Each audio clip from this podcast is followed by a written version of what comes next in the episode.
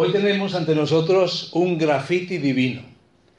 Lo que ocurre aquí en Daniel capítulo 5, si lo vemos desde una perspectiva contemporánea, es algo que les perturbó. Hoy no nos perturba ver un grafiti, pero si vieras una mano de repente que sale de la nada y empieza a escribir unas palabras, mené, mené, tekel, upasin, pues sí, nos preocuparíamos, ¿verdad? El grafiti divino. Cuando Dios aparece y a través de esa señal le muestra a Belsasar que su reino tiene los días contados. Y tanto que aquel mismo día y aquella misma noche viene el juicio y vienen los medos y los persas y terminan con su reinado y con su ciudad. El grafiti divino, o qué pasa cuando damos la espalda a Dios. Podemos tener toda la revelación de Dios. La Biblia dice que hay una revelación natural, sabemos por la naturaleza, tenemos evidencia de Dios, pero también tenemos una revelación especial, tenemos su palabra escrita que nos muestra cómo es Dios y lo que Dios quiere. Pero, ¿qué pasa cuando no nos conformamos con el grafiti divino? Belsasar tuvo un grafiti divino y como veremos tendremos que elegir entre la escritura en la pared o la escritura en el suelo, en la arena. Tendremos que elegir entre la escritura en la pared para juicio y para vivir las consecuencias de dar la espalda a Dios o la escritura en la pared, en la arena, cuando Jesús estaba allí, ¿recordáis? Y aquella mujer la iban a apedrear y Jesús empieza a escribir en el suelo. En un sentido tenemos juicio y en otro sentido tenemos gracia. Y entre esas dos escrituras y esos dos grafitis divinos necesitamos elegir. Ahora, ¿cómo arruinar nuestra vida? ¿Verdad? Aquí veis un buen ejemplo. Y morir en el intento. Normalmente decimos cómo hacer algo y no morir en el intento. En este caso, cómo arruinamos nuestra vida y morimos en el intento. Fijaros, a veces la vida es una especie de abismo. Y a veces hemos visto personas que han enfrentado una situación y decimos, ¿cómo pueden haber caído hasta tal punto pues esta es la receta. Ahora, diremos, no necesitamos recetas para arruinar la vida, ya sabemos hacerlo, somos seres humanos desde el principio, pero ¿cómo arruinamos nuestra vida? ¿Cómo un joven arruina su vida? ¿Cómo un jubilado arruina su vida? ¿Cómo una madre de casa arruina su vida? ¿Cuándo le damos la espalda a Dios? Pues hay varias cosas que aprendemos de la historia de Belsasar. Dice que entonces Daniel respondió, Daniel 5, vamos a leer, podéis seguir la lectura ahí del versículo 17 al 21. Es interesante que primero han consultado a todos, de nuevo Belsasar hace lo que hizo Nabucodonosor que no debía de hacer. Consulta a quien no debe de consultar. Busca a los adivinos, busca a otras personas, otras referencias, al final entra la reina madre en escena y dice, ¿te acuerdas de aquel hombre, Daniel, que sigue sirviendo aquí y que Dios se revela a él? Y le llama y Daniel lo que le dice, mira, te voy a decir lo que significan estas palabras, pero no quiero nada de lo que, de lo que me ofrezcas. Tus dones sean para ti y da tus recompensas a otros. Leeré la escritura al rey, que estaba en arameo, ¿verdad? Y le daré la interpretación. El Altísimo Dios, oh rey, dio a Nabucodonosor tu padre el reino y la grandeza. Es interesante. Dios, que es lo máximo, tiene todo el poder y dice, dio el reino y la grandeza, la gloria y la majestad. Y por la grandeza que le dio a Nabucodonosor, todos los pueblos, naciones y lenguas temblaban, así se habla del impacto mundial del imperio de Nabucodonosor, y temían delante de él. A quien quería mataba, a quien quería daba vida, e engrandecía a quien quería, y a quien quería humillaba, pero eso porque Dios lo permitía. Había un Dios soberano por encima que estaba en control. Pero fijaros el énfasis. Mas cuando su corazón se ensoberbeció y su espíritu se endureció en su orgullo, fue depuesto del trono de su reino y despojado de su gloria. ¿Dónde está el problema? El problema está dentro de nosotros cuando le damos la espalda a Dios. Se ensoberbeció y se endureció en su orgullo. ¿Qué ocurrió? Pues esos siete periodos de tiempo donde vivió como un auténtico animal, fue echado de entre los hijos de los hombres y su mente se hizo semejante a la de las bestias y con los asnos monteses fue su morada. Hierba le hicieron comer como a buey y su cuerpo fue mojado con el rocío del cielo. Hasta que, ¿qué es lo que ocurre? ¿Qué es lo que ocurrió? Hasta que reconoció que el Altísimo Dios tiene dominio sobre el reino de los hombres. Antes se ensoberbeció, dijo, yo tengo el control, yo tengo el poder, yo tengo la autoridad. Pero aquí está diciendo, reconozco que Dios es Dios y yo no soy Dios. Reconozco al Altísimo Dios que tiene dominio sobre el reino de los hombres y que pone sobre él al que le place. Esta es la lección que había aprendido Nabónido, que había aprendido también Belsasar. Sabían lo que había ocurrido, pero Daniel se lo recuerda por si acaso. Y aquí mismo, fijaros estas palabras que estamos aquí enmarcando y resaltando, porque esto va a ser parte del problema de Belsasar. ¿Cómo nos arruinamos? ¿Cómo arruinamos nuestra vida? Y aquí puede ser una persona que no conoce nada de Dios, pero puede ser alguien que conoce a Dios. Pero si le damos la espalda, arruinamos nuestra vida con las decisiones que tomamos. Vamos al problema entonces. Y tú, su hijo, su descendiente, Belsasar, explicamos eh, un poco cómo va la línea genealógica del día anterior con Nabucodonosor, no, y tú, su hijo Belsasar, no has humillado tu corazón sabiendo todo esto, sino que contra el Señor del cielo te has ensoberbecido. El mismo problema. No te humillaste, sabiendo todo esto, conociendo todo esto, sino que contra el Señor del cielo te has ensoberbecido.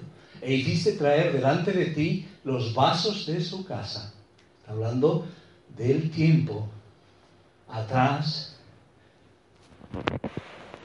cuando los utensilios del templo fueron llevados por Nabucodonosor y aquí son sacados, eran dedicados para Dios. Nabucodonosor no les había dado otro uso, pero llega a él y en su soberbia, lo que Dios le ha dado un uso, él le da otro uso.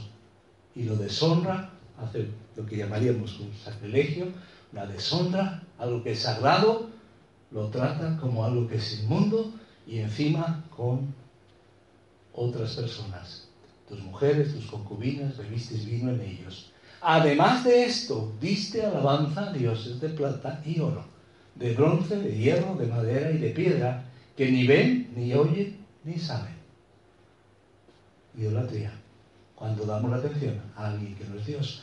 Y al Dios en cuya mano está tu vida y cuyos son todos tus caminos, nunca honraste. ¿Qué le pasó a Belsasar? ¿Cómo arruinamos nuestra vida? Él perdió todo porque no hizo lo que Dios le había advertido no puso en práctica lo que sí hizo Nabucodonosor, aunque le costó. Había visto a Nabucodonosor perder la razón y volver en sí, pero él prefirió la vida fácil, fácil a corto plazo. No aprendió.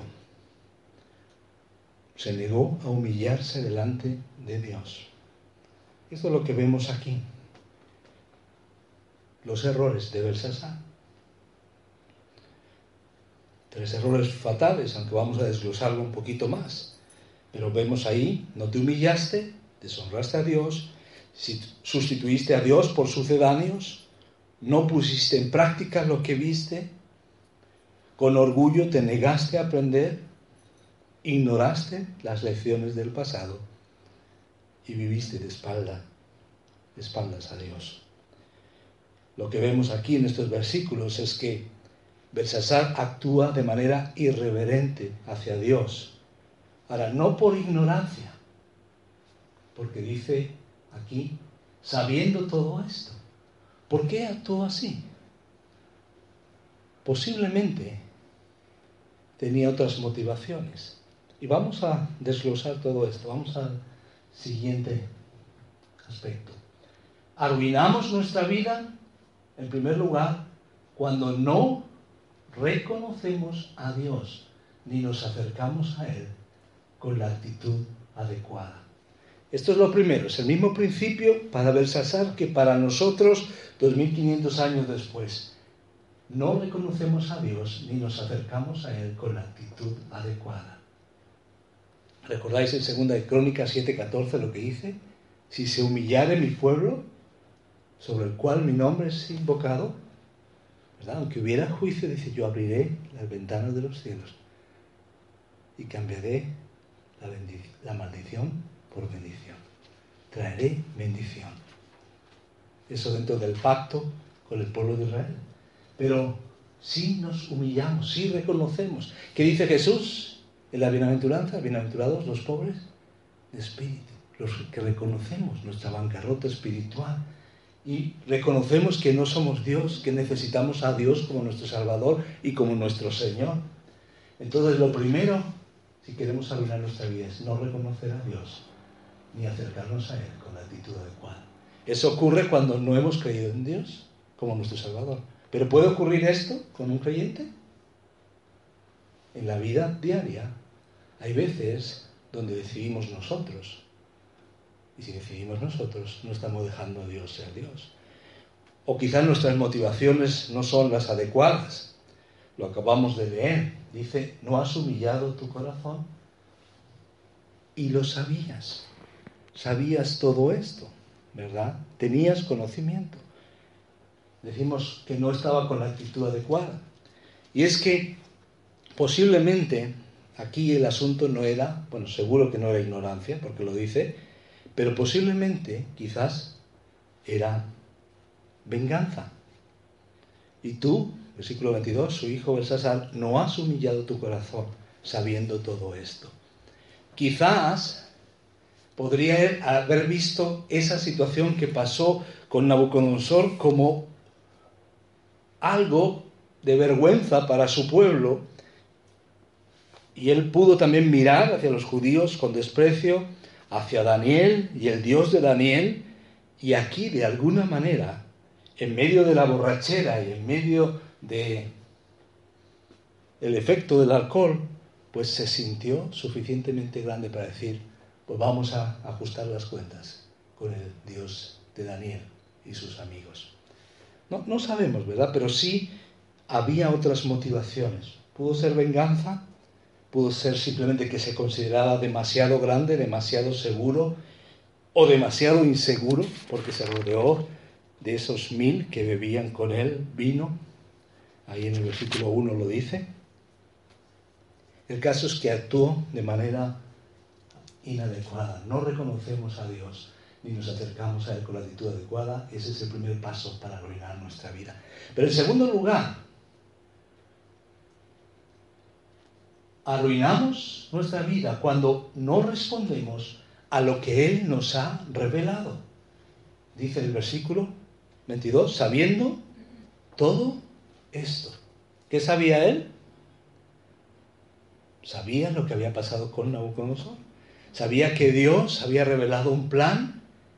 Posiblemente también aquel sueño de aquella estatua cuya cabeza pertenecía cabeza de oro, al imperio de Nabucodonosor, pero después la historia nos lleva a otros metales y finalmente a que esa estatua va a quedar destruida. Todo eso posiblemente, aunque lo sabía Belsasar, le incomodaba, no quiso hacer caso y al final vienen las consecuencias.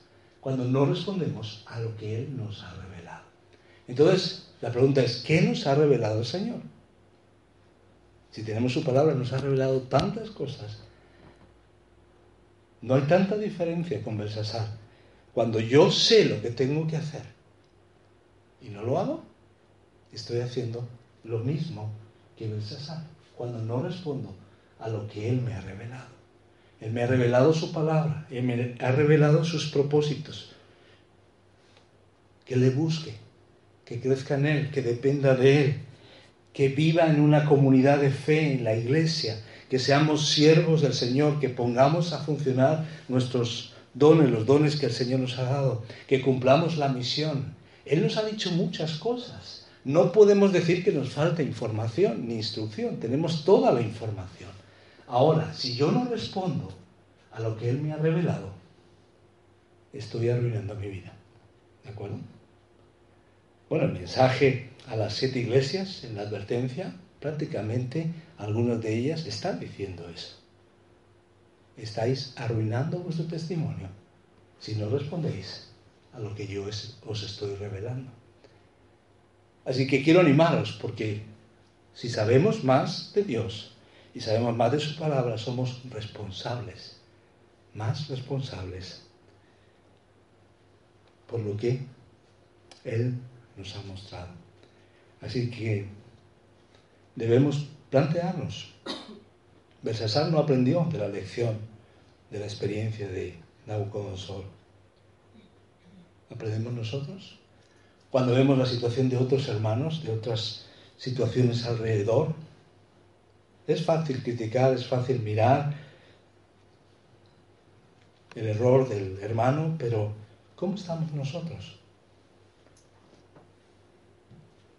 Arruinamos nuestra vida cuando no respondemos a lo que Él nos ha revelado. Pero en tercer lugar, arruinamos nuestra vida cuando jugamos a ser Dios y rivalizamos con Él. ¿Qué es lo que hizo?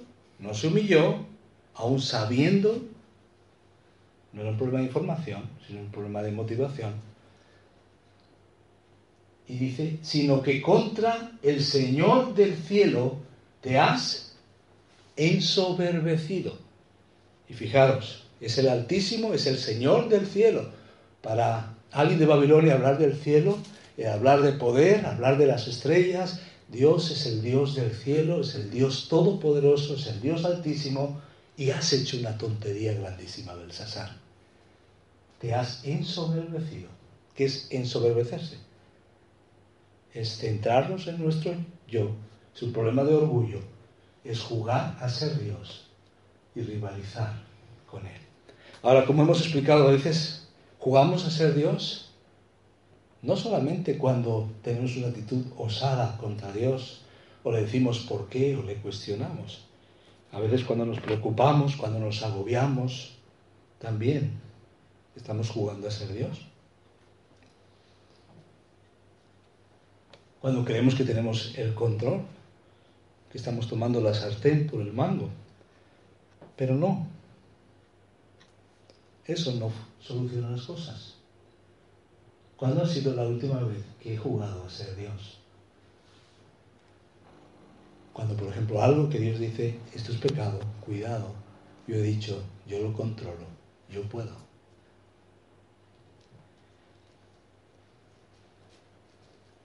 Cuando quizás alguien me ha hecho una observación, pero yo en mi orgullo no lo he visto como algo que venga de Dios y lo he rechazado. Y he dicho, yo no tengo ese problema. Hay muchas formas. Quizás el caso del César es un caso en el límite, en el extremo, pero tenemos que preguntarnos, aún habiéndonos humillado un día delante de Dios, ¿no nos podemos a veces ensoberbecer? Para los judíos fue fácil pensar, somos el pueblo de Dios. Para los fariseos fue fácil confiar en su religiosidad. Para una iglesia, por ejemplo, ahí en Corinto, Corinto fue fácil pensar en los dones sobrenaturales que tenían. Aunque Dios les dijo, tenéis un problema de carnalidad, un problema en vuestras relaciones y un problema de falta de madurez No se trata de cosas que se ven, sino de ver la manifestación de mi espíritu en el carácter. Jugamos a ser Dios y rivalizamos con Él. Algo más. Y estamos básicamente desglosando el pasaje. Lo siguiente que dice es, hiciste traer delante de ti los vasos de su casa, y tú y tus grandes, tus mujeres y tus concubinas bebisteis vino en ellos. ¿Cuál es el principio que vemos aquí? Bueno, eran utensilios consagrados para Dios. ¿De acuerdo? Y Él les da otro uso. Eso sería, es lo que llamaríamos sacrilegio, ¿verdad? Cuando algo que tiene un uso, le damos un uso diferente. Cuando algo que Dios ha designado para un propósito, le damos otro propósito. Deshonramos lo que Él ha creado con un propósito. Arruinamos nuestra vida cuando deshonramos lo que Él ha creado con un propósito. ¿Esto puede ocurrir en nuestros días? Puede ocurrir. Si antes hablábamos de la actitud, aprendemos de Belsasar, aprendemos del orgullo de Faraón, aprendemos de tantos otros, pues aquí también tenemos algunas lecciones. El rey usó mal esos utensilios, porque eran para un uso sagrado. Dios tenía un propósito especial. Debido a esa falta de respeto, Dios dice, es el momento para que tu reino sea destruido. Ahora, ¿cuál es la aplicación de eso en el día de hoy? Pues vamos a 1 Corintios 3, 16 y 17. 1 Corintios 3.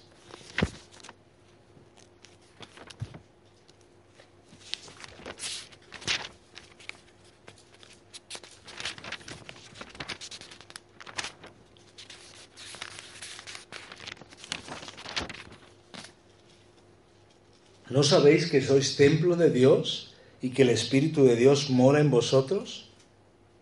Si alguno destruyera el templo de Dios, Dios les destruirá a él. Porque el templo de Dios, el cual sois vosotros, santo es.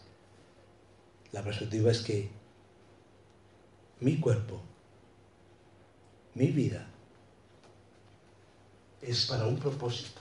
La iglesia del Señor es para un propósito deshonramos lo que Él ha creado con un propósito.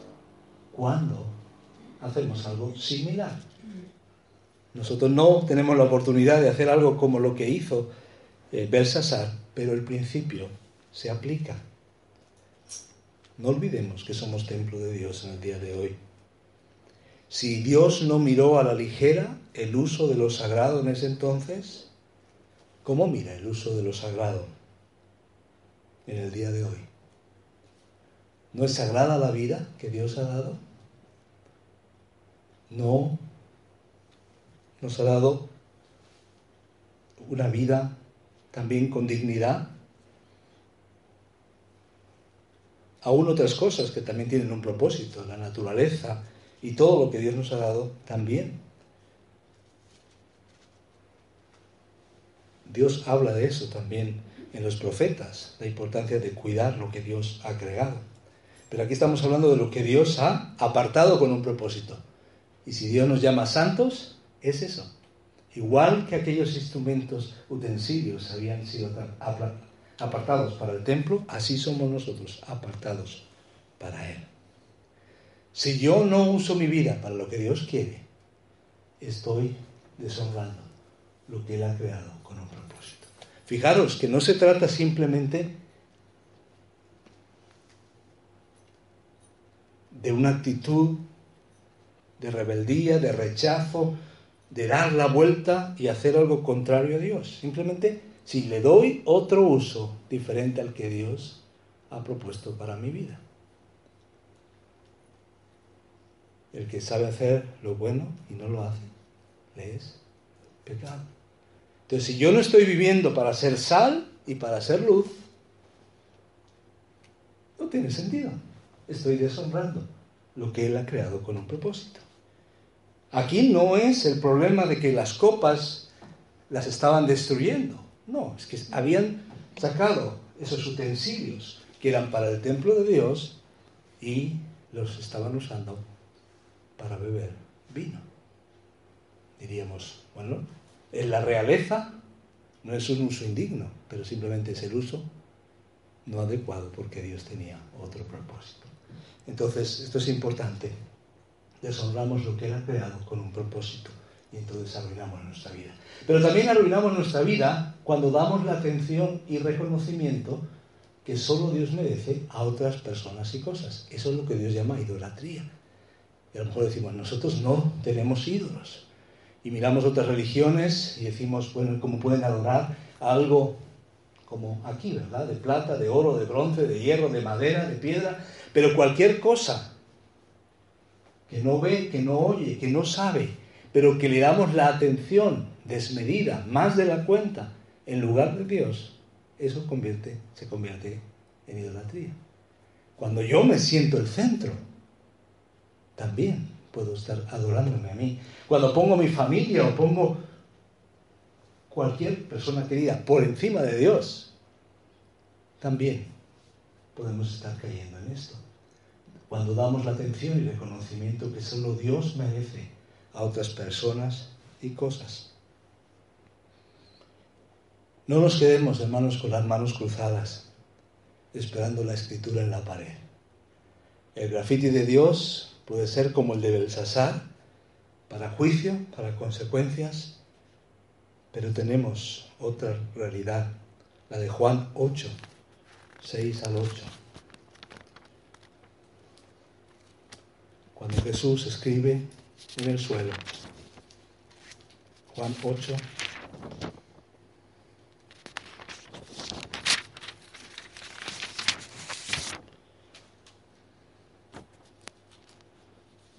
cuando querían apedrear a la mujer adúltera, versículo 6,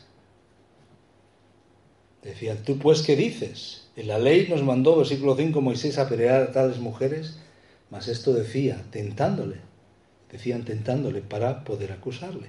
Pero Jesús, inclinado hacia el suelo, escribía en tierra con el dedo.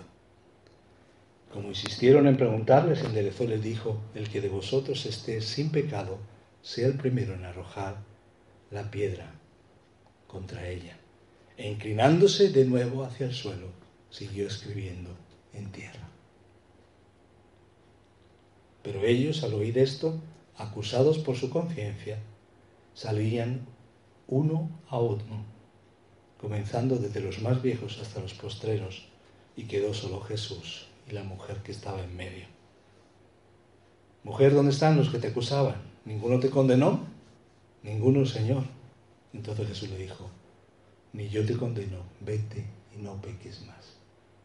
No sabemos lo que escribió Jesús en la tierra. Algunos sugieren que quizás los mismos pecados de aquellas personas que estaban ahí delante y al verlos escritos, cada uno se fue. Es una conjetura, ¿no? No sabemos. Pero lo que sí sabemos es que hubo una doble respuesta. Algunos se fueron, no aguantaron la culpa, se sintieron también culpables, pero también hubo oportunidad para esta mujer. Vete y no peques más.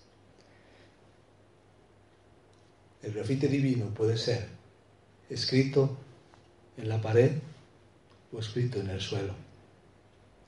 ¿Cuál es la lección de Belsasar? Si no aprendo humildemente de los que vienen antes de mí y de lo que Dios ya ha hecho y de lo que ya sé de parte de Dios, terminaré haciendo los mismos errores.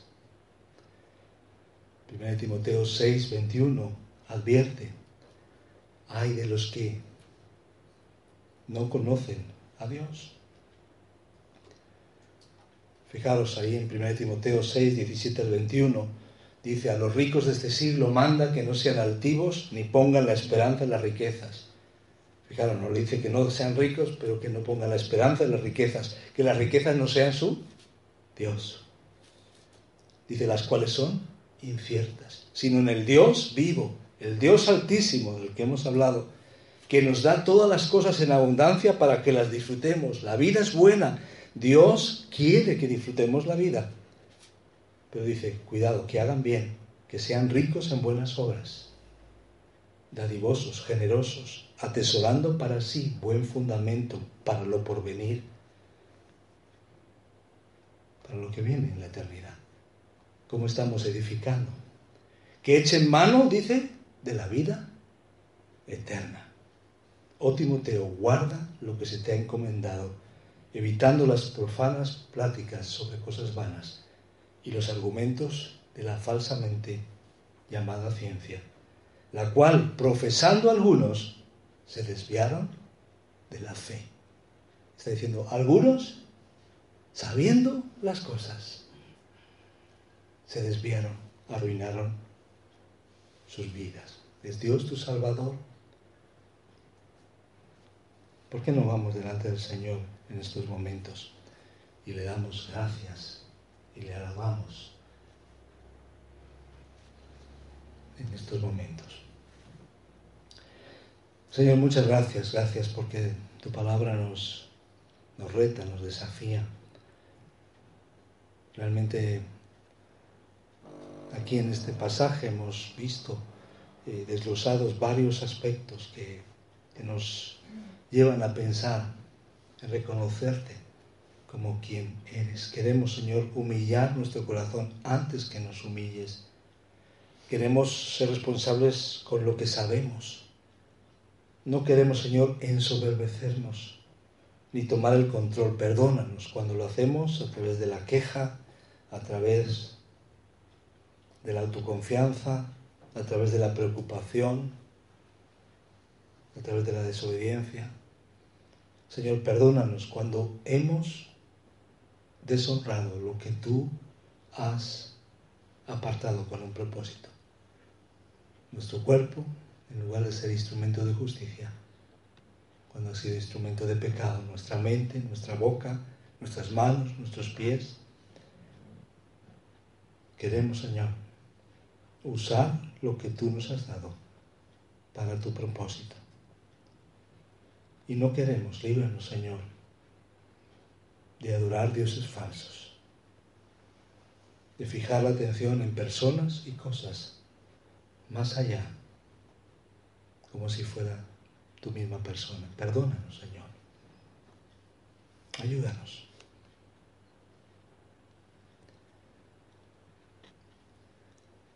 Y como dice aquí tu palabra, tú eres el Dios en cuya mano está nuestra vida y de ti son todos nuestros caminos. Por eso también queremos reconocerte como ese Dios, reconocerte como nuestro Hacedor, como nuestro Dios personal. Gracias Señor, en el nombre de Jesús. Amen.